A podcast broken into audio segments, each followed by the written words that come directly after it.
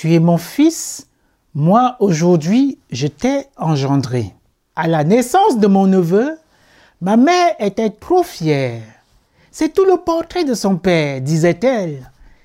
La naissance d'un enfant pose toujours la question de l'identité du père. Qui donc est le père? La question est aussi posée au sujet de Jésus.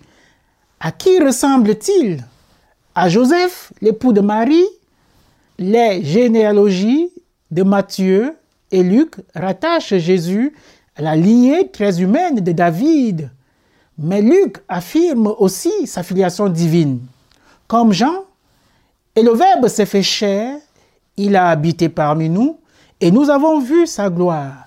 La gloire qu'il tient de son Père comme Fils unique, plein de grâce et de vérité. Dieu est le Père de Jésus. L'épisode du baptême, comme celui de la transfiguration, atteste que Jésus est le Fils bien-aimé sur qui repose l'Esprit Saint. Dieu revendique la paternité de Jésus. De son côté, Jésus s'identifie à son Père.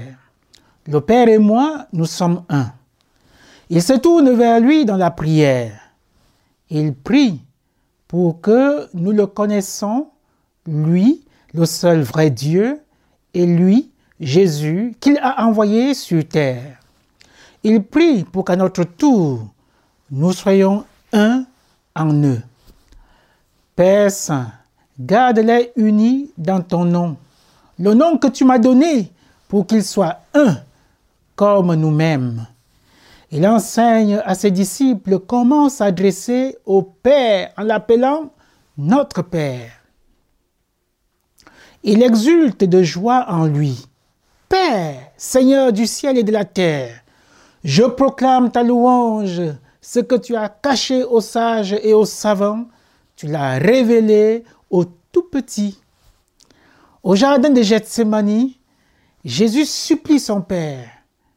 Père, si tu le veux, éloigne de moi cette coupe. Cependant, que soit faite non ma volonté, mais la tienne.